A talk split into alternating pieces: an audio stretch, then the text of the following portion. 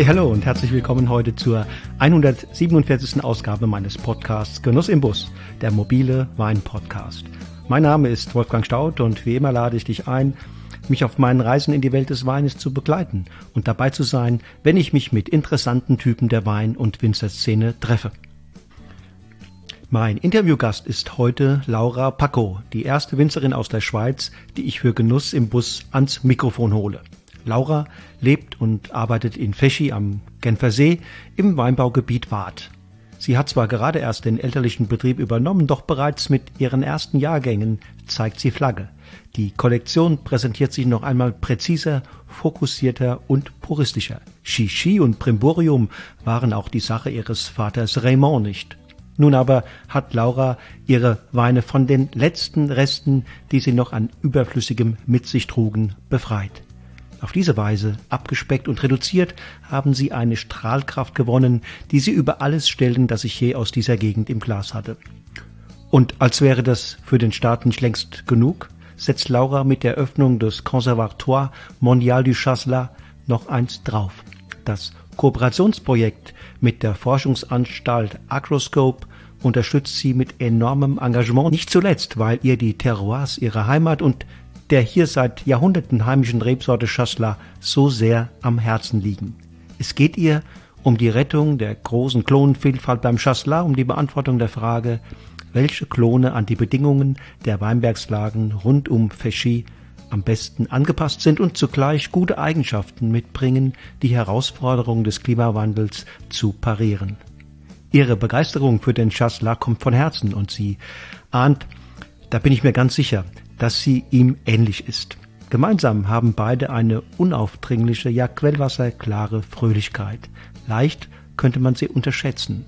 Doch stammt der Chasselas von einem großen Terroir und hat er einige Jahre der Flaschenreife hinter sich, entwickelt er eine zunächst für unvorstellbar gehaltene Größe, eine von der Mineralität gleichsam dynamisierte Komplexität. Lauras familiären Kontext im Hinterkopf prophezeie ich auch ihr eine große Zukunft. Aber genug der Vorrede. Bühne frei nun für die Protagonistin der heutigen Episode von Genuss im Bus. Bühne frei für Laura Paco vom Water Weingut La Colombe. Los geht's!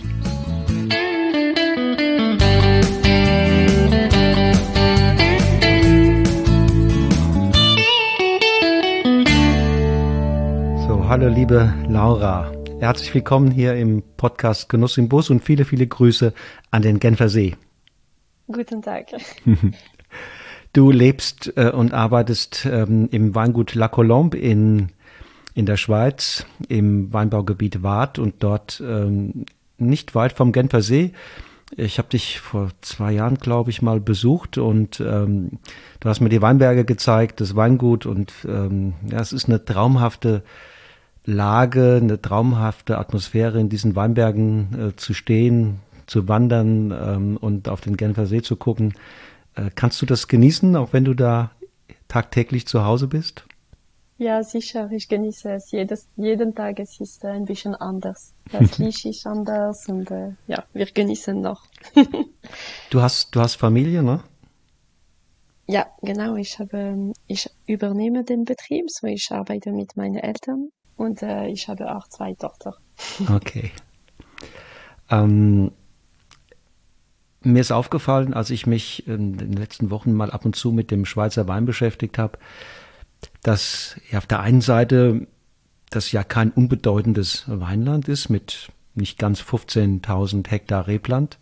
Also ist es ungefähr, sagen wir mal, um eine grobe Zahl zu nennen, so groß wie hier in Deutschland das Weinbaugebiet Baden. Ähm, und immerhin doch ähm, fünfmal so groß wie der Rheingau knapp fünfmal so groß wie der Rheingau.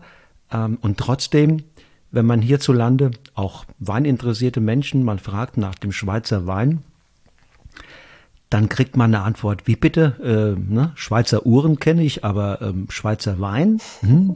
Käse ist auch bekannt, aber Schweizer Wein, den kennt eigentlich niemand. Ähm, woran liegt das?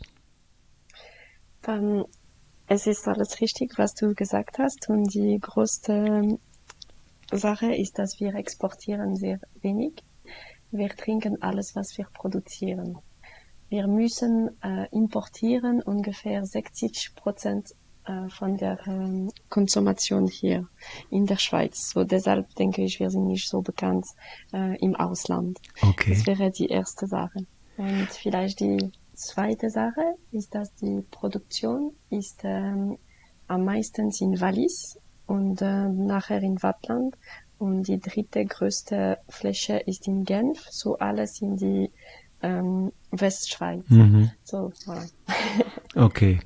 Und das ist, Westschweiz heißt meistens ja im Grunde genommen auch Französisch, äh, französische Sprache, ne? Genau, genau.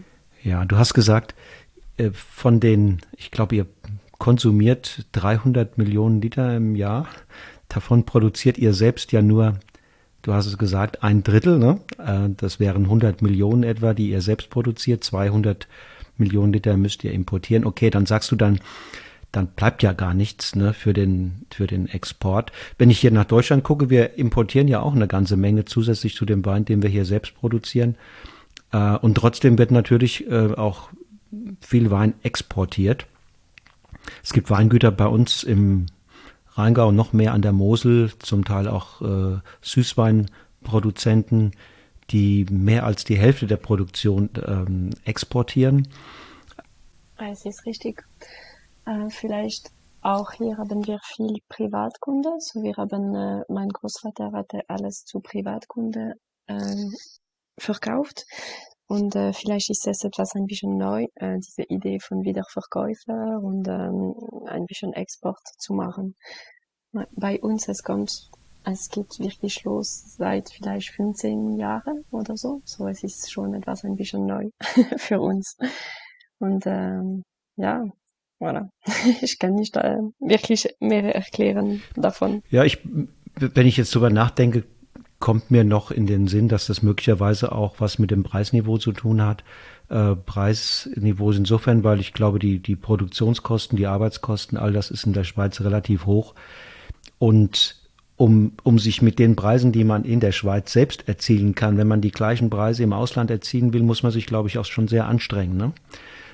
Vielleicht, ja. aber es ist immer ein bisschen lustig, weil die Schweizer Wein, ich würde sagen, es ist zwischen 10 und vielleicht 40 Franken.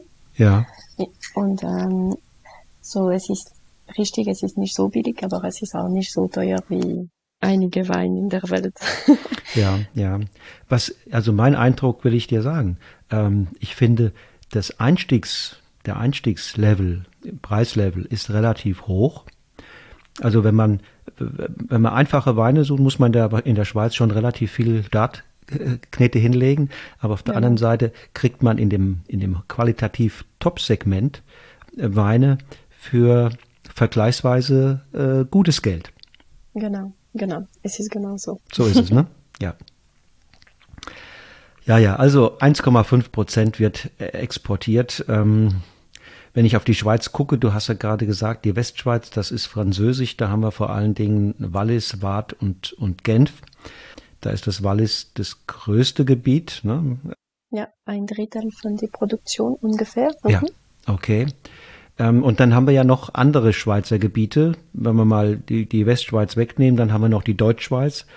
Das ist, glaube ich, das zweitgrößte große Gebiet. Richtig. Bündner, Bündner Herrschaft und die, die Region rund um den Bodensee und Zürich, ne? Diese, diese mhm. Ecke ist das. Und dann haben wir ähm, noch das Tessin. Mhm. Viel Merlot vor allen Dingen. Genau. genau. Ähm, was ist in der Schweiz, welche beiden Rebsorten sind, sind die wichtigsten? Die ganze Schweiz ist der Pinot Noir, die wichtigste Traubensorte mit ungefähr 32 Prozent. Okay. Und die, für die Weißwein, es ist äh, Schassler, Schassler. mit ungefähr mit 30 Prozent so etwas. Okay, okay. Das würde bedeuten, wenn ich es umrechne, dann sind das über, über 4000 Hektar Pinot und knapp 4000, äh, 3800 vielleicht ähm, Schassler. Okay. Mhm. So ungefähr. Und die dritte Sorte ist äh, Gamay mit Gamay. vielleicht weniger als 10 Prozent. Okay. Und so, es macht schon ja. ungefähr 70 Prozent von äh, die Traubensorte in der Schweiz. Gamay wird vor allen Dingen wo angebaut? Ah, ein bisschen überall, in Wallis, in Wattland, ja, ein bisschen überall. Mhm. Auch bei uns. Okay, auch bei euch. Aber bei euch ist ja ganz klar ähm, Chasselas die Nummer eins, oder? Genau, genau. Wir sind wirklich ein weißes Gebiet.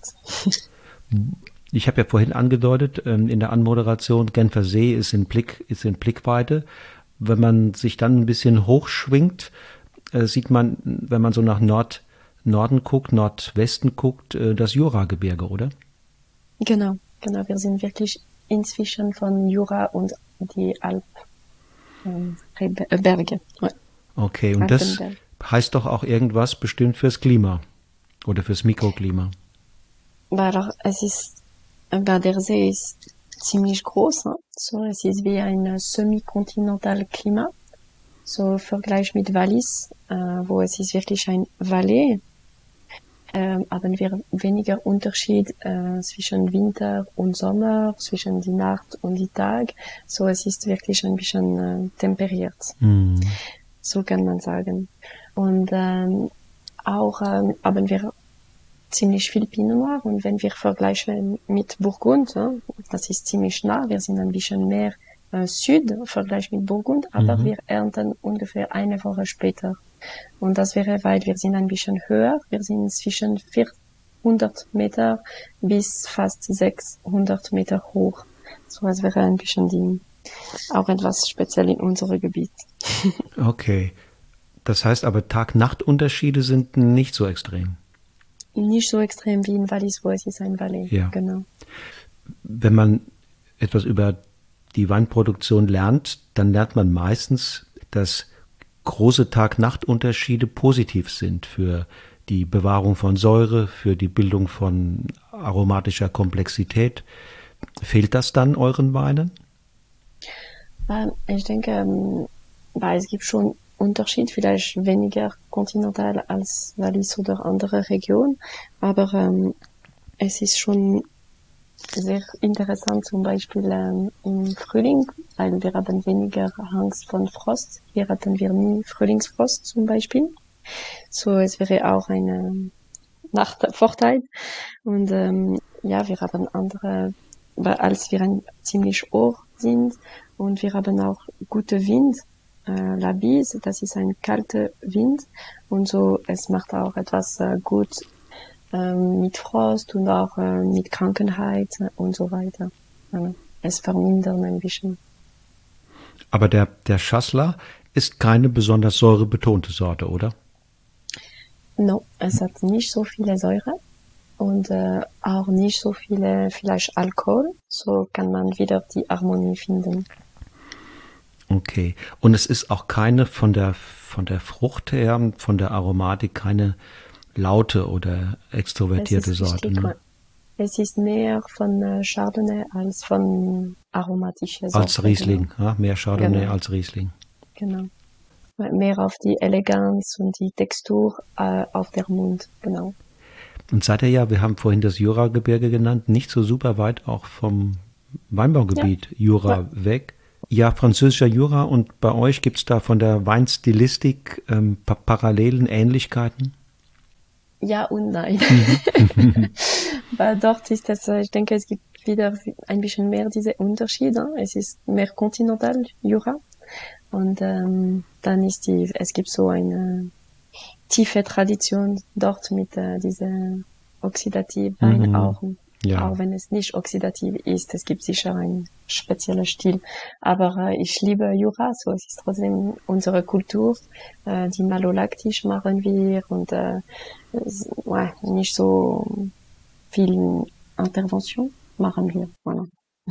so es ist trotzdem richtig in Einsinn zwischen Burgund und Jura. Kalkstein, dort haben wir eher Kalkmerkel im Jura. Bei euch ist viel Kalk, ne? Kalkstein. Ja, ja, wir haben viel Lehm und Kalk. Ja, es war äh, der Gletscher und es hat gemeldet. So, wir haben Moränen, sagt man. Und äh, so, es kann viel wechseln im Vergleich mit wo ist was. Es gibt viele Unterschiede, aber die meistens ist äh, Lehm und Kalk. Okay. Und was macht dieser Boden? Was ist sein Beitrag für, für die ähm, Arbeit im Weinberg für das, für die Wachstums- und Lebensbedingungen der, der Rebstöcke? Weil ist sehr interessant, weil als wir noch viele Schwester haben, können wir äh, vergleichen. Und hier in Wattland, wir sprechen immer noch viel von wo wir trinken, mehr als die Traubensorte. Also wir trinken immer ein Dorf oder eine Parzelle. So es ist, äh, wie du gesagt hast, nicht so eine aromatische, fruchtige Sorte. So wir müssen ein bisschen arbeiten, arbeiten auf etwas anderes. Und so ist der Terroir dann vielleicht wichtiger, weil äh, es macht die Unterschied zwischen die verschiedenen Weinen. Vielleicht, äh, wenn du mehr Ton hast, hast du mehr äh, Körper und mehr Schulter wenn du ein bisschen mehr Kalk hast, hast du mehr Mineralität, es ist mehr äh, vertikal, ne? senkrecht oder so. Mhm. Und das kannst du wirklich auf die Textur äh, oder so äh, fühlen. Okay, also du fühlst es mehr über die Textur, als dass du es äh, mit deiner Nase erschnuppern kannst. Ja, ja, ja. Mit der Nase ist das mit jünger Wein, ich denke, es ist schon schwierig äh, okay. zu fühlen. Mhm. Und Vielleicht ein, du hast eine, eine Füllung von Meersäure, auch wenn mit, mit äh, Analytik, Analytik ja. kannst du vielleicht nicht die Nummer sehen, aber ja, ja, du kannst etwas fühlen. Das stimmt, das habe ich gemerkt. Ich kenne ja deine Weine ganz gut und habe gemerkt, einerseits ist die analytische, der Säuregehalt ist nicht hoch und trotzdem fehlt sie nicht. Ähm, man hat nicht den Eindruck, dass es ein säurearmer Wein ist, sondern du hast die Du hast die Lebendigkeit, vielleicht auch über die Mineralität. Genau, für mich Mineralität ist ein bisschen äh, Edelsäure oder so. Ja. Wenn du ein bisschen mehr trinken möchtest, es bedeutet, es ist äh, nicht zu reich oder so. Mhm, ja. Ja. Die Lacote ist ähm, sozusagen ein Teil des Wartlands, ne? Mhm. Und das ist im Grunde deine Heimat. Da hast du und deine Familie die, die Weinberge. Aber die, das Wartland ähm, besteht aus, ja, ich glaube, fünf oder sechs verschiedenen Gebieten. Da ist vielleicht die, das Gebiet Lavaux, das, weil es auch UNESCO-Weltkulturerbe ist, das bekanntere. Mhm. Dann ist die La Côte und dann habe ich noch mich, erinnere ich mich noch an das Gebiet Chablais. Genau, genau, die drei Regionen.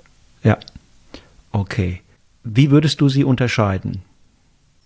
Zuerst es gibt äh, le Rhône, la Rivière, le, der Fluss, sagt man. Und äh, so es ist Wallis und nachher äh, am, am Ende von der Rhône, so zwischen Wallis und der See, gibt es Chablais. Es ist ziemlich steil. Und nachher kommt Lavaux, so hier es ist wirklich äh, am See, direkt am See, sehr, sehr steil, so steil, dass sie müssen in Terrasse arbeiten. Mhm. Und äh, so es ist schwierig und sie sagen immer, sie haben drei Sonne, because es gibt äh, die Sonne, es gibt äh, die Wallung von der See und es gibt die, die, Hula, Mauer. Die, die Trockenmauern. Und, genau, so, ja. so ist, voilà. Und sie haben auch ein bisschen mehr Wasser als wir haben. Hm. Und dann, wenn du noch weiter auf dem See gehst, Richtung Genf, nach Lausanne, zwischen Genf und Lausanne, hast du La Côte. Mhm. Und hier ähm, ist es schon steiler, aber nicht so steil wie Lavo. So, wir können schon äh, in Richtung von die de la Pente, von, in Richtung vom See äh, pflanzen, keine mhm. Terrasse. So, es macht schon eine, macht einen, einen Unterschied. Unterschied. Das mhm. heißt, Lavaux ist wahrscheinlich ausschließlich Handarbeit? Genau und schwierig mit äh, organischer Kultur, weil die Bodenarbeitung ist schwierig. Genau. Okay. Ah ja, okay. Das heißt, der Anteil, der Anteil von Bioweingütern ist in, im Labor nicht so hoch wie bei euch? Genau. Nicht so hoch.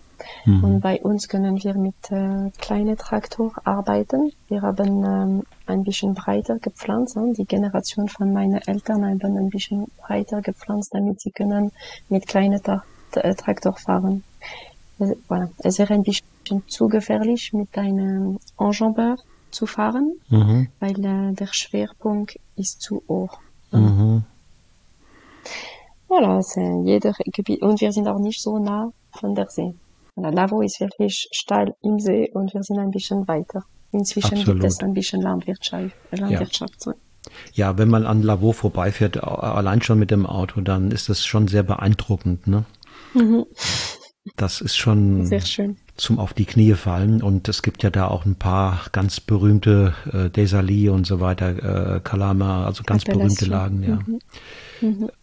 Ich kann mich erinnern an eine Zeit, da war die La Côte, also eure Ecke rund um Lausanne, ähm, weniger geschätzt. Wenn ich da so noch an die 80er, 90er Jahre denke, dann hatte man nicht den Eindruck, das ist eine, eine Quelle für richtig gute, seriöse Weine. Ähm, das, hat, das hat sich zum Glück geändert, oder? Ouais, Lavo hat immer ein bisschen Schatten für La Côte gemacht. ich denke, es hat wirklich geändert und auch äh, dank zu die biologische Anbau und auch, dass die, wenn es schwierig ist, die Winzer müssen Lösungen finden, um äh, weiter Wein zu machen. Ne? So, wenn es ein schwieriger Gebiet ist, sind oft die Winzer mehr dynamisch. mhm, mh. So, ja. Ja. So jetzt, es ist wirklich ein spann spannendes Gebiet und auch mit der Klimaerwärmung. Vielleicht ist es noch ein bisschen kühler bei uns und äh, wir haben immer noch genug Wasser. Mhm. Und äh, ich denke, heute es zählt dann, es ist wichtig. Du hast mir damals gesagt, ähm, dass du sehr viel Hochachtung und Respekt vor deinem Papa hast, weil der in einer Zeit sich in diesem Gebiet für den biologischen Weinbau entschieden hat, wo wo viele andere das noch längst nicht auf dem Schirm hatten und er, er sogar möglicherweise ein Stück weit auch belächelt wurde für diese, für diesen Weg, den er dann angeschlagen hat. Ähm, er hat sogar vermieden, groß drüber zu reden. Erzähl mir doch nochmal oder erzähl uns nochmal den Hörerinnen und Hörern, was du da erinnerst an diese Zeit, was er dir erzählt hat. Oh, ich bin glücklich. Ähm, meine Eltern haben schon in 99 mit Biodynamisch angefangen. Und am Anfang, es war nicht wirklich für die Natur oder so, es war wirklich für äh, das Geschmack von Wein, weil sie hatten äh, Weine probiert und sie haben gesagt, wow, ich habe eine große Emotion hier und hier, warum? Und sie haben wirklich gesucht mit anderen Kollegen, anderen Winzer und äh, so, sie sind mit biodynamisch äh, gekommen. So. Und äh, ja, es war nicht so einfach, weil äh, es war schwierig, äh, die Präparate zu finden und auch äh, das Savoir-faire äh, zu wissen. Und es war schon ein bisschen Angst und äh, die Maschinen und wie, wie kann ich das machen. So, wenn ich zurückgekommen bin, ist auch schon alles äh, oder, äh, bereit. Äh, wie kann ich sagen, so, so ja, ich bin sehr glücklich und ich denke, es macht auch unsere Arbeit sehr interessant, weil äh, es ist endlos. Wir suchen immer etwas. Es ist kein Rezept. Und äh, wir denken immer, äh, weil es ist das Leben. Ja, so es ist wirklich spannend. Es macht auch die Menschen wichtig, kann ich sagen. die Interpretation von äh, den Jahrgang und so weiter. Es macht auch äh, die Arbeit äh, spannend. Wenn du wenn du dir die Weinberge, die Rebanlagen von euch anschaust, die biodynamisch bewirtschaftet sind, und dann guckst du dir mal die, die Rebanlagen der Nachbarn an, die vielleicht nicht biodynamisch, die vielleicht noch konventionell arbeiten. Was ist anders? Boah, es, schon, es freut mich, weil es gibt mehr und mehr ähm, es gibt mehr und mehr Leute, die arbeiten äh, in biologischer Anbau. So, hm. es freut mich sehr. Und ähm, im Moment mit äh, letztes Jahr, es war sehr trocken und dieses Jahr wieder. Und ich denke, die Leute, die fängen jetzt, die haben vielleicht schon seit äh, zwei, drei, vier Jahren Probe gemacht. Und bei uns, ja, ich denke, jetzt äh, müssen wir auch ein bisschen weiter überlegen, weil es ist fast ein bisschen zu, wir haben vielleicht nicht mehr genug äh, Kraft. Ne? Unsere Rebe, sie brauchen auch ein bisschen äh, Hilfe, um gesund zu bleiben, oder, würde ich sagen. Aber äh, voilà, dann sind auch ein bisschen unsere Blätter äh, früher reif, ja? die sind ein bisschen früher äh, gelb. Mhm. Ähm, voilà, wir suchen immer die Harmonie, so nicht zu viel Ertrag, ja? natürliche nicht zu viel Ertrag, oder solche Sachen, aber auch äh, die Rebe muss gesund sein und sie muss nicht zu schwach sein. Voilà. Und ich denke, jetzt müssen wir ein bisschen mehr aufpassen, vielleicht mit dieser trockenen Jahrgang. Ich habe das Gefühl, hm, vielleicht haben wir ein Risiko, zu schwach zu sein. Du hast gesagt, jetzt 2023, also der aktuelle Jahrgang ist bei euch trocken. Habe ich das richtig gehört? Oh, 22 war sehr trocken, aber jetzt sind wir auch äh, ziemlich trocken. Trocken tatsächlich? Ja. Oh, bei uns ist viel Regen gefallen. Aber glücklich. weil eigentlich äh, es ist trocken, weil wir sind auch nicht so gewöhnt. Äh? Normalerweise sind wir wirklich in einer Region, wo wir äh, müssen ein bisschen aufpassen für äh, falsche Mehltau und echte mhm. Mehltau. Mhm. Und äh, dieses Jahr, äh, war, es ist äh, im Mai, es war äh, viel Wasser, aber nachher es war nicht so viel, fast nichts. Mhm.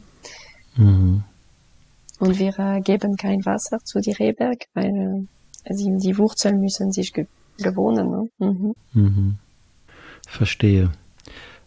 Wenn ihr die letzten Jahre, vielleicht sogar das letzte Jahrzehnt ähm, mal Revue passieren lasst, ist da schon viel vom Klimawandel zu spüren?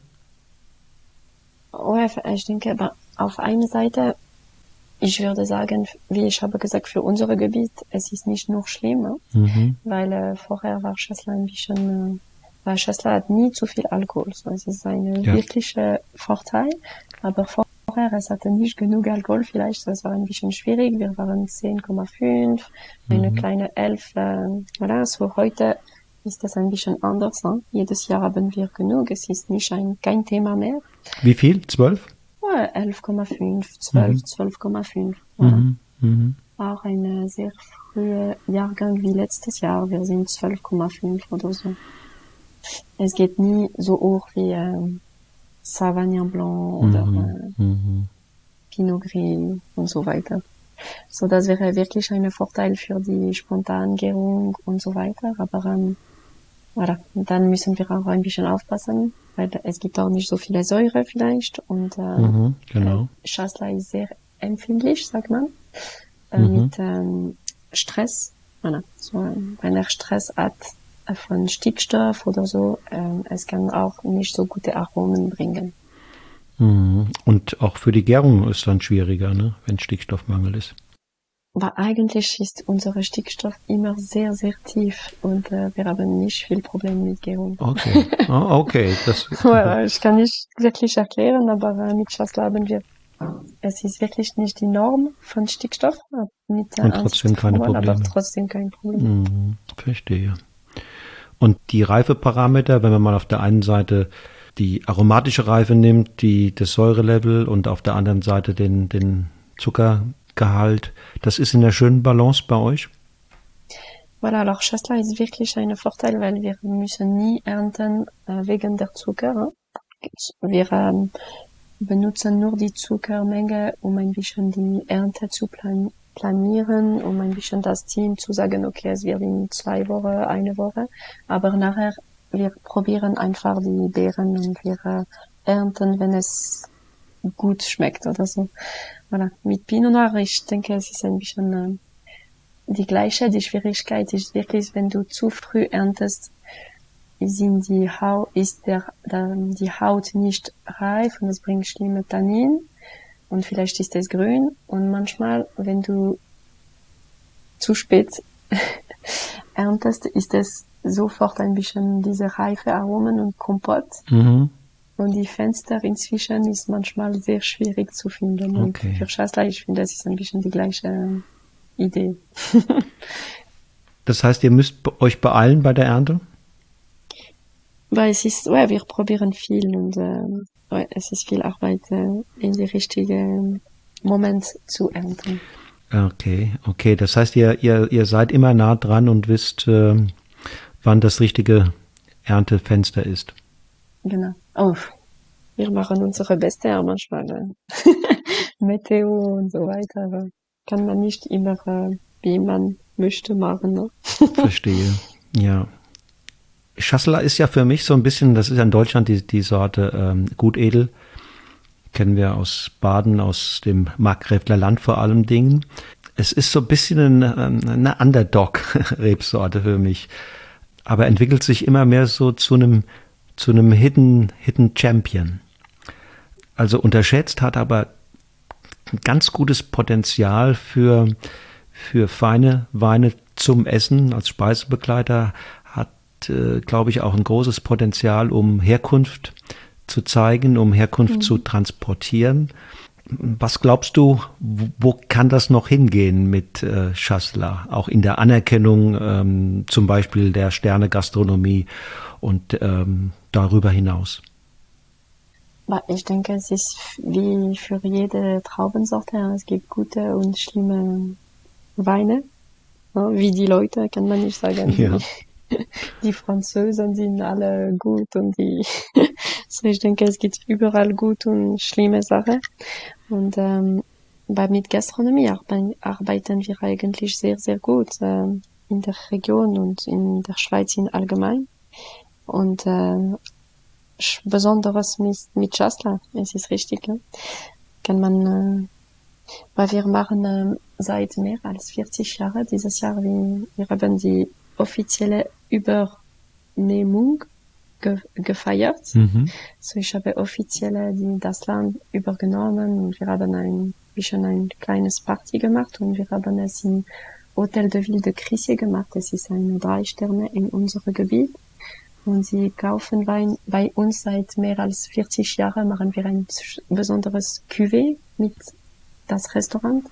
Und äh, es war ein bisschen um die Übernehmung zu feiern, weil dort im Restaurant es, es gibt auch drei Über Nehmung und sie, sie waren immer treu äh, mit unserem Gebiet, äh, unserem Betrieb. So, äh, voilà, zu zeigen, es kann auch äh, mit äh, voilà, schöne Speise und nicht nur Käse und Fondue. genau, nicht nur Käse und Fondue. Welche Rolle spielt die Klonenvielfalt beim Schassladen. Ich kann mich erinnern, du hast mir mal ein Versuchsfeld gezeigt, wo ihr ganz, ganz viele verschiedene Klone äh, gepflanzt habt und dabei seid zu prüfen, auch ich glaube in Kooperation mit dem Forschungszentrum, welche Klone sich wie verhalten, wie sie sich ähm, auch auf veränderte Witterungen verhalten, ähm, wie der Ertrag dann ist, ähm, wie die Trauben schmecken etc. Erzähl doch mal ein bisschen von diesem Projekt. Ja, gerne. So, ähm, beim, in unserem Gebiet haben wir äh, wirklich die Tradition, Selektion massal zu machen. Nicht mit Klon zu arbeiten, aber Selektion massal. Bachasla ist eine sehr alte Sorte, ja, seit mehr als tausend Jahren in unserem Gebiet. So, es gibt viel Vielfalt und es ist sehr interessante Sorte. Und es war eine, in 1956 ein großer Winterfrost. Und es war viel Stöcke, die gestorben sind. Mhm. Und die Winzer müssten äh, viel wieder pflanzen. Und sie haben voilà, vielleicht mehr die Sorte Fond d'Enroux die ist ein Klon von Shasta, wieder gepflanzt. Und deshalb haben wir überlegt, äh, mit äh, dem Forschungszentrum und ein anderer Winzer in Davos, äh, wie können wir äh, mehr Vielfalt in unserer Chasselas wieder haben. Und so ist die Idee von Conservatoire Mondial du, Chas du Chasselas gekommen. Und äh, ein, vielleicht wirklich um klar zu sein, so jede Traubensorte kommt von einer Kerne und die Winzer nehmen nicht die Kerne, sie nehmen die Triebe, um einen Klon zu machen, um sicher zu sein, dass es Schassler ist. Weil, äh, wenn du die Kerne nimmst, dann weißt du Bist nicht, du nicht sicher. nee. ja, wie ich habe eine, äh, zwei Geschwister und äh, die gleiche Eltern, aber wir sind drei verschiedene mhm. mhm. Kinder. Also genau. es ist genau das Gleiche. Mit Triebe bist du sicher, es ist Schassler. Aber als Schassler ist seit sehr, sehr lang in unserem Gebiet, aber es war schon Mutation. Ne? Mhm. wie Pinot Gris. Es ist eine Mutation von Pinot Noir. Voilà. So mit DNA ist es fast unmöglich, der Unterschied zu sehen, aber mit Geschmack, es ist deutlich, es gibt einen, einen Unterschied. So, es ist ein bisschen die, das gleiche Arbeit mit Chasselas. So, wir möchten viel, viel, viel verschiedene Chasselas haben, um diese Selektion Massal Philosophie zu behalten, aber ein bisschen mehr äh, wieder kennenzulernen und ein bisschen mehr wieder äh, Vielfalt zu haben, um diese Klimaerwärmung zu voilà, anticiper, zu mhm. aufpassen. Voilà. Mhm. So wie du gesagt hast, es gibt vielleicht äh, verschiedene Ziele mit äh, kleiner Ertrag, ein bisschen mehr Säure und dann äh, diese Stickstoffsache und ähm, es kann auch ein bisschen, wir können beobachten, dass äh, es geht ein bisschen später raus im Frühling und so solche Sachen. Und wo zielt das Ganze dann letztendlich hin? Geht es darum, dass ihr nachher sozusagen Weinberge bepflanzt mit einer großen Vielfalt verschiedener äh, Schassler, ich nenne sie mal Klone oder mhm, Varianten. Das ist richtig, Klone. Mhm. Ja. Oder geht es darum, dass ihr jetzt bei diesem Projekt besonders geeignete findet und dann von diesen besonders geeigneten doch wiederum sozusagen äh, an Weinberge mit nur einem Klon bepflanzt? Da, jeder Winzer wird, aber wir machen dieses Projekt mit einer anderen Winzer in Lavo und ich denke, wir haben, bei jeder Winzer kann für sich selber äh, entscheiden. So bei uns am Anfang, das sind junge Reben, ja. wir haben in 2017 gepflanzt, so im Moment wir machen die Vinifikation separat aber am Ende es ist wirklich nicht mein Ziel. Ich möchte wieder äh, von Terroir sprechen und eine Parzelle degustieren und nicht äh, ein Klon von ja, Shasta okay. degustieren. Das wäre unsere Philosophie hier. Also dir geht es um Vielfalt. Ja, bei uns es geht um Vielfalt. Aber es wäre auch möglich für ein anderer Winzer, weil das Ziel ist auch, dass andere Winzer äh, diese verschiedenen Schastler pflanzen möchten, um mehr Komplexität zu bringen und sich adaptieren Voilà. Jeder kann ja. entscheiden. Wodurch unterscheiden sich ähm, eure Lagen? Du hast mir ein paar Lagen gezeigt. Ich glaube, mhm. wir sind gefahren und du hast mir ähm, Bayel, Petit Clos und noch zwei, drei andere gezeigt. Auf Anhieb sieht man, na, wenn man da schnell vorbeifährt und geht nicht so die Unterschiede direkt. Das sind ja oft subtile Unterschiede, bisschen andere Hangneigung. Ähm, die, den Boden sieht man, wenn, wenn die Rebstöcke gerade viel Blätter haben, sieht man gar nicht genau, wo gibt's Unterschiede im Boden oder Unterboden. Was macht das Besondere dieser einzelnen Lagen aus? Wir haben ähm, immer eine ein Trou, ein Hole, Hole gemacht, um zu sehen, was ist unten, ne? Das mhm. ist der unter, oder? So, wie du gesagt hast, wenn du einfach äh, hier gehst, vielleicht siehst du nicht, aber wenn du ein Loch machst, kannst du ein ja. bisschen mehr verstehen. Und das ist wichtig, weil wenn du ein bisschen mehr verstehst, weißt du, äh, wo es mehr empfindlich ist gegen äh, Trockenheit oder äh, Krankenheit und so weiter. So, weil du hast Bayel gesagt, es ist äh, ein sehr alter Ort. Ähm, und äh, der Untergrund ist ein bisschen mit Sand. Das ist nicht typisch vielleicht hier. So wenn es ein bisschen Sand ist, ist das, es ist gut, weil das Wasser geht, das Wasser geht gut durch. Aber, äh, und es ist sehr oft die erste, erste Parzelle wir ernten zum Beispiel. Und sehr oft, es bringt eine sehr elegante Wein und äh, sehr fruchtige, ein sehr fruchtiger Wein, sehr delikat und so weiter. Und er ist oft ein bisschen früher bereit als der Bre zum Beispiel. Mhm. Bre ist ein anderer Ort. Nicht so weit von Bayern, ein bisschen die gleiche Höhe und wir machen die gleiche Vinifikation und der Bre ist immer ein bisschen mehr strikt am Anfang, mhm. ein bisschen mehr Mineralität und Bre hat keinen Untergrund mit ein bisschen Sand, da ist mehr Kalk. Voilà. So, jedes Jahr können wir ein bisschen diese Unterschied merken.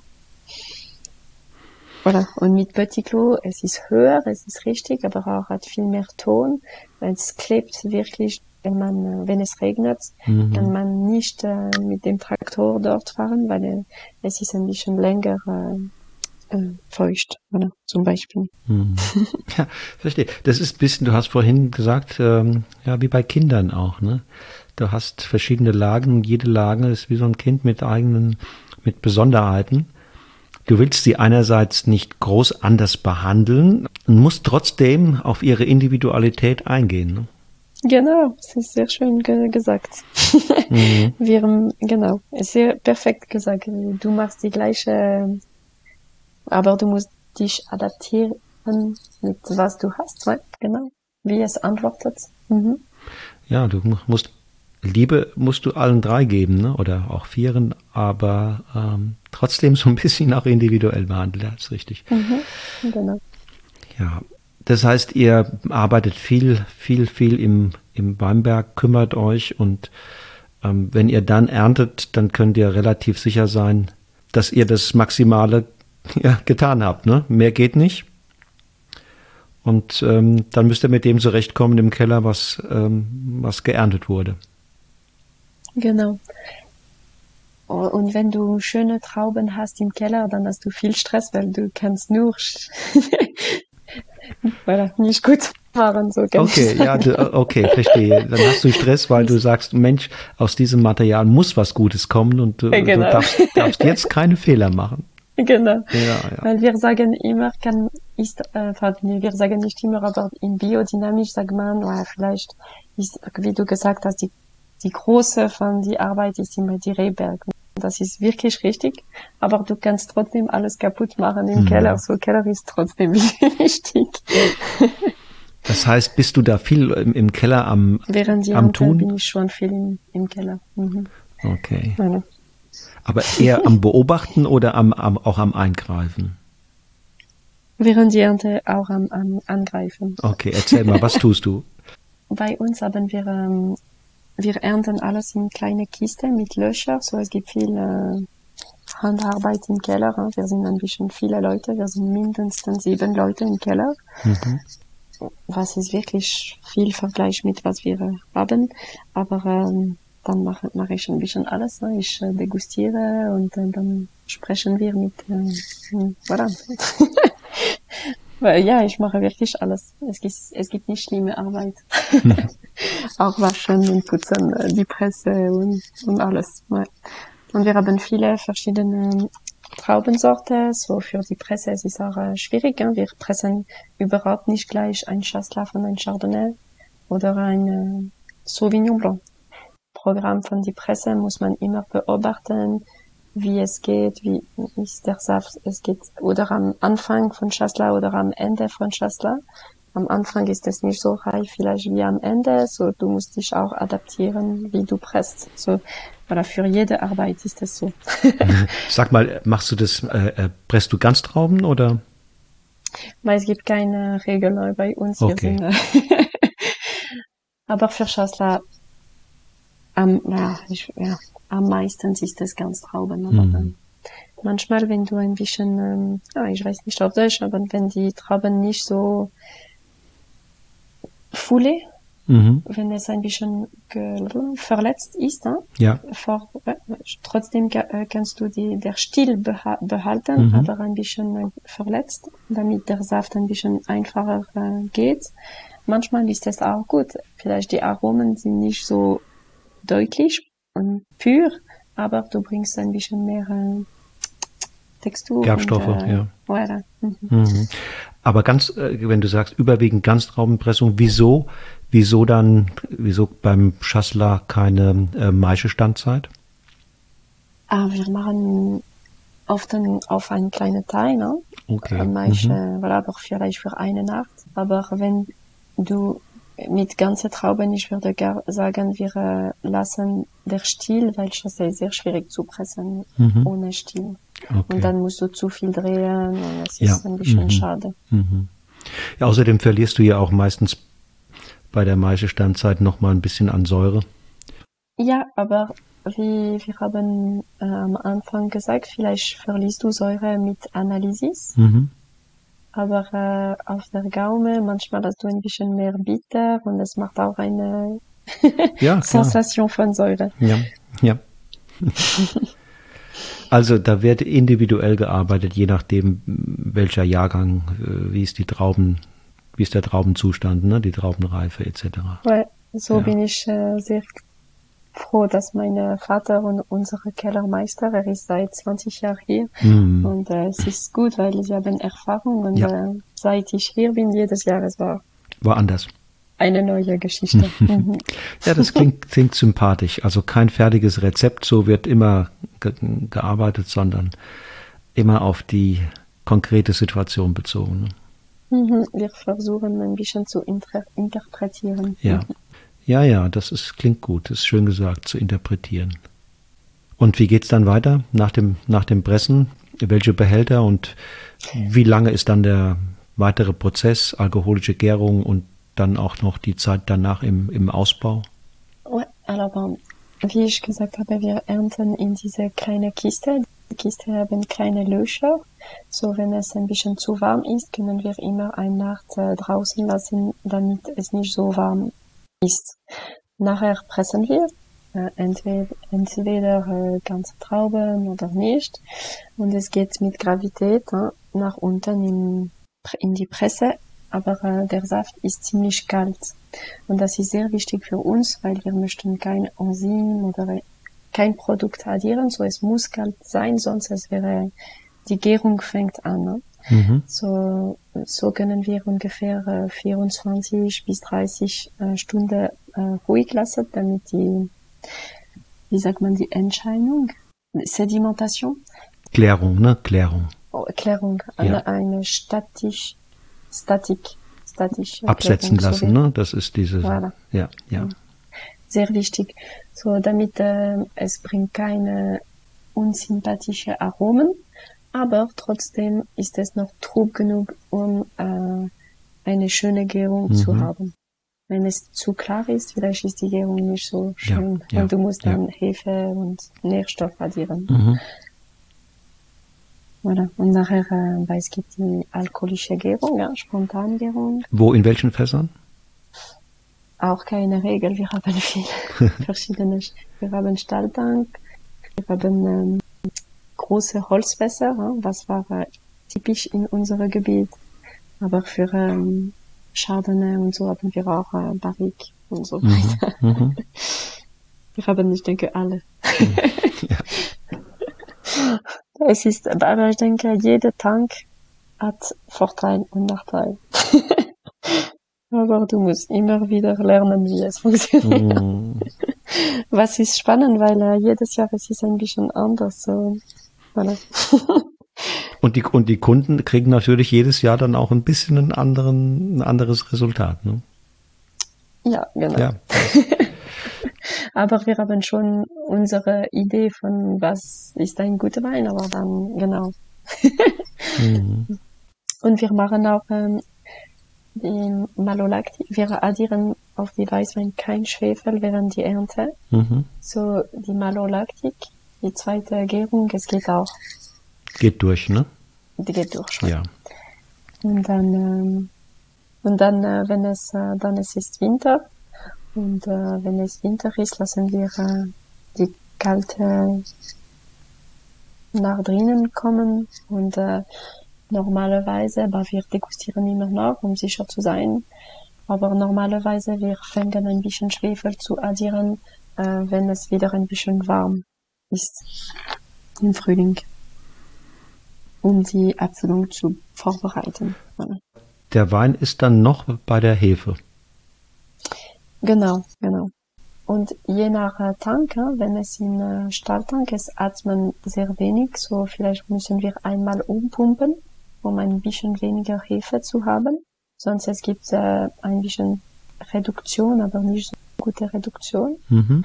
Aber wenn es in diese Holz, große Holztank ist, und die Foudre, nicht Barrique, aber groß Barrique, äh, dann äh, es atmen viel mehr und ja. kannst du auf ganze Hefe lassen. Ja. Es mhm. macht gute Reduktion mit Bangrier und so weiter. Mhm. Ein bisschen duldest du, aber zu viel willst du nicht. Genau. genau. Aber es gibt auch gute Reduktion mhm. und schlimme Reduktion. Was ist der Unterschied aber zwischen gern. guter und schlimmer? Aber war für mich diese Brot ähm, Hefe-Reduktion ist gut, gut Geschmack, angenehm. Ich weiß nicht auf Deutsch Pâte mouillée oder diese äh, Eier-Reduktion ist nicht so gut. Ja, faule Eier. oder faule Eier, es ist zu viel, so es ist nicht gut. Ja, das ist nicht gut.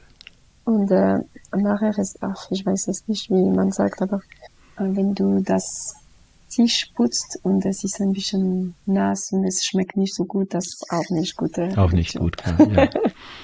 ja. Ja, das ist ja auch dann ziemlich nah an so einem Weinfeder dran, den man dann Böxer nennt, ne? Mhm. hm. Muss man viel äh, probieren, damit, äh, wenn du am Anfang, dass du das riechst, musst du einfach vielleicht umpumpen und das geht weg. Okay, muss Sauerstoff wenn du das nicht ja. siehst, Voilà, ouais, genau. Okay. Und wann wird dann abgefüllt? Ähm, voilà, es wird ungefähr im Juni oder Juli abgefüllt sein. Und äh, war zwischen Mai und Juli, je nach Weine, für Chasselas. Mhm. Und ähm, wir haben schon zusammen davon gesprochen, weil wir machen schon das auf einige Weine, aber nicht auf alle. Und für uns ist es ähm, eine gute Ziel, ne? mhm. äh, alle Weine mindestens ein Jahr aufbauen. Weil wenn du mehr Zeit hast, ist alles ein bisschen einfacher im Keller. Wieso einfacher? als wir die malolaktisch machen und so weiter, unsere Weine sind noch trub und so, so, wenn du mehr Zeit hast, bist du sicher, es ist stabil, viel musst du nicht filtrieren. Mhm. Oder wenn du eine kleine Reduktion hast, kannst du vielleicht mit Hefe wieder arbeiten und frische Hefe wieder radieren und dann ist es wieder trub, aber es hilft und so weiter. Und, aber du brauchst einfach Zeit. das hört sich nach die Zeit heilt die Wunden ähm, oder die Zeit entwickelt im Wein so eine Art, so Art äh, Selbstheilungskräfte. Wenn man ihm Zeit lässt, dann kommt oh. er von selbst in das Gleichgewicht mhm. ähm, und was gut für ihn ist. Und ansonsten, wenn der Winzer ihm keine Zeit gibt, dann muss er helfen. Ne? Da muss der genau. Winzer helfen, dass der Wein sozusagen in das Gleichgewicht kommt, was er braucht, um in, um in die Flasche zu kommen. Genau. Ja, gut gesagt, danke. da bin ich ja froh. ja, das sagen immer mehr Winzer, Zeit lassen. Was hält denn viele Winzer ab, dem Wein keine Zeit zu lassen? Das macht es ja weniger, weniger stressig, ne, wie du sagst. Genau, genau. Für den Wein und für uns. ja, für euch gut und für den Wein, ja. Ja, einfach für äh, das Geld ist das nicht gut. Weil du musst, äh, ich bin glücklich, weil ich übernehme einen Familienbetrieb. Mhm. Aber am Anfang ist es nicht einfach. Du musst ein Jahr in die Rehberg arbeiten und dann noch ein paar Monate im Keller, bevor du deine erste Geld verdienst. So, ja. wenn du einen Familienbetrieb übernimmst, kannst du auch der Lager übernehmen. Du kannst sofort ein bisschen Flasche verkaufen. verkaufen. Ja. ja, ja, du musst klar, langsam musst du dich dahin arbeiten, dass es dir genau. gelingt, Genau, langsam in diese Richtung, genau. Ein Jahr ausbauen und dann, wenn der, wenn der neue Jahrgang in den Keller kommt, ne, kannst du die einen Flaschen schon, kannst du füllen und dann werden die Fässer gleich wieder gefüllt mit dem neuen genau, Jahrgang. Genau. Sonst musst du zwei Keller haben. um ein, oder brauchst du, genau. Und das wäre unsere, äh, wir sind jetzt äh, im Moment, möchten unsere Keller ein bisschen größer machen, nicht um mehr äh, Trauben zu haben, aber um mehr Lager zu haben. So, mhm. Jetzt sind wir im Moment in diese, unsere Projekt jetzt. Ah ja, das heißt äh, größeres Potenzial, um Wein länger liegen zu lassen. Genau, ja, unsere Gebäude einfach ein bisschen größer mhm. aufbauen. Mhm. Ihr seid in Feschi, ne? Das ist der Ort. Ja, Féchy ist einer dieser ähm, ja, bekannten Weinorte an der, an der Côte, an der La Côte. Trotzdem taucht dieser Name selten auf den Etiketten auf, weil man euch irgendwann mal den AOC-Status, den Appellationsstatus genommen hat. Ist das in eurem Sinne oder findest du das nicht so gut? Alors, ich würde sagen, wenn es Fischi aus Fischi kommt, es ist fast immer auf der Flasche geschrieben, weil Fischi, wie du gesagt hast, es ist berühmt und äh, voilà, die Leute haben gern. Aber ein paar Jahre vorher, sie haben unsere Appellation ein bisschen einfacher gemacht und größere Regionen gemacht. So es gibt, wie wir haben am Anfang gesagt, La Côte, Lavaux, Chablais, äh, ja. Côte de l'Orbe und Nord-Vaudois, fünf große Appellationen und wir haben Fischi ein bisschen verloren, nicht 100 Prozent, weil wir dürfen immer noch Fischi schreiben, aber die Appellation ist immer Fischi, Appellation d'origine contrôlée, La Côte. Und ähm, voilà, ich denke, Wattland hat wirklich diese Philosophie von Terroir. Es ist unser Unterschied. Hein? Wir trinken immer ein Dorf. Es ist immer noch sehr, sehr wichtig. So, ich denke, es war vielleicht auf einer Seite gut, weil es ist schwierig für die Leute zu lernen ein bisschen einfacher zu machen, ist vielleicht gut, weil es ist einfacher zu lernen, aber ähm, auch nicht gut, weil es ist nicht so einfach. ja, es ist ja in vielen Gebieten in Deutschland ja auch, setzt sich ja immer öfters diese diese Drei- oder Vierteilung durch, dass es Regionalweine gibt, ähm, also Appellation Generique oder, oder regional und dann gibt es Village, Ortsweine und dann eben ähm, Lagen, Lagenweine. Das, das ist doch etwas, was immer mehr auch Konsumenten lernen und insofern ist es ja nicht so super äh, kompliziert.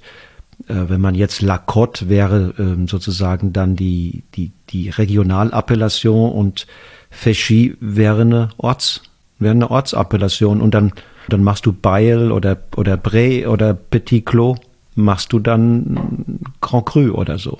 Genau, so ist das. So ist das jetzt. So ist das. Okay. So ist das, genau so ist das. Das heißt, wenn du, wenn du Bayel draufschreibst, dann schreibst du Grand Cru drauf? Genau. Bayel Grand Cru, Féchy, Appellation d'origine contrôlée, la Côte. Okay. Nicht einfach, aber ähm, nachvollziehbar. Ja. Ja, ja. Ja. ja. Was gibt's ähm, Neues? Was hast, hast du als, als Winzerin? Was habt ihr als Winzerfamilie? Familie Paco mit dem Weingut La Colombe. Was habt, habt ihr in der Pipeline? Wie geht es weiter? Habt ihr Projekte geplant? Du hast ja gerade schon mal eins angedeutet. Ihr wollt die Lagerkapazität erweitern, um die Weine etwas länger auszubauen. Gibt es weitere Ideen für die Zukunft? Eine sehr wichtige ähm, Sache für mich ist, mit dieser Lage zu arbeiten und auch dieser gemischte Satz ein bisschen zu entdecken. Wir machen jetzt einen gemischten Satz. Mein Vater hatte einen mhm. Ort gepflanzt, äh, 25 Jahre vorher. Und ich finde, das ist wirklich wunderschön und das mhm. wäre wirklich eine gute Lösung. In die Rehberg hast du vielleicht weniger Krankenheit, weil mhm. jede Traubensorte ist empfindlich gegen eine eine, eine Krankheit, aber nicht eine andere. Für die Insekten ist es auch gleich und auch im Keller ist es gut, weil es gibt einen Jahrgang wie 2021, wo es sehr frisch war und so, mit Shasta, vielleicht ist es ein bisschen, voilà, nicht genug Zucker und du hast Pinot Gris und Pinot Gris hat immer genug. Und das wäre das Gegenteil in 2022. Ja. Mhm. So jedes Jahr, äh, ich finde, das bringt schon etwas mit, mit äh, diese Richtlinie von Textur, weil es kommt aus einem Ort. Ja. ja. Und ist das euer Küssil? Genau, genau. Ja, ja, ich kenne ihn. Das ist äh, traumhaft, ein schöner Wein. Ich mag ihn sehr. Genau. Ja. Und kann man noch vielleicht noch ähm, weitergehen? Wir haben noch eine Parzelle, Marchand mit vielen Bäumen. Voilà. So es ist noch ein bisschen zu früh, um ähm, Konklusionen zu bringen, aber äh, es wäre auch interessant und ein bisschen mehr Biodiversität. Mhm. Du hast gesehen, Côte ist viel, viel, viel Rehberg. Ja, absolut. Viel, viel, Monokultur, ja. Viel Monokultur.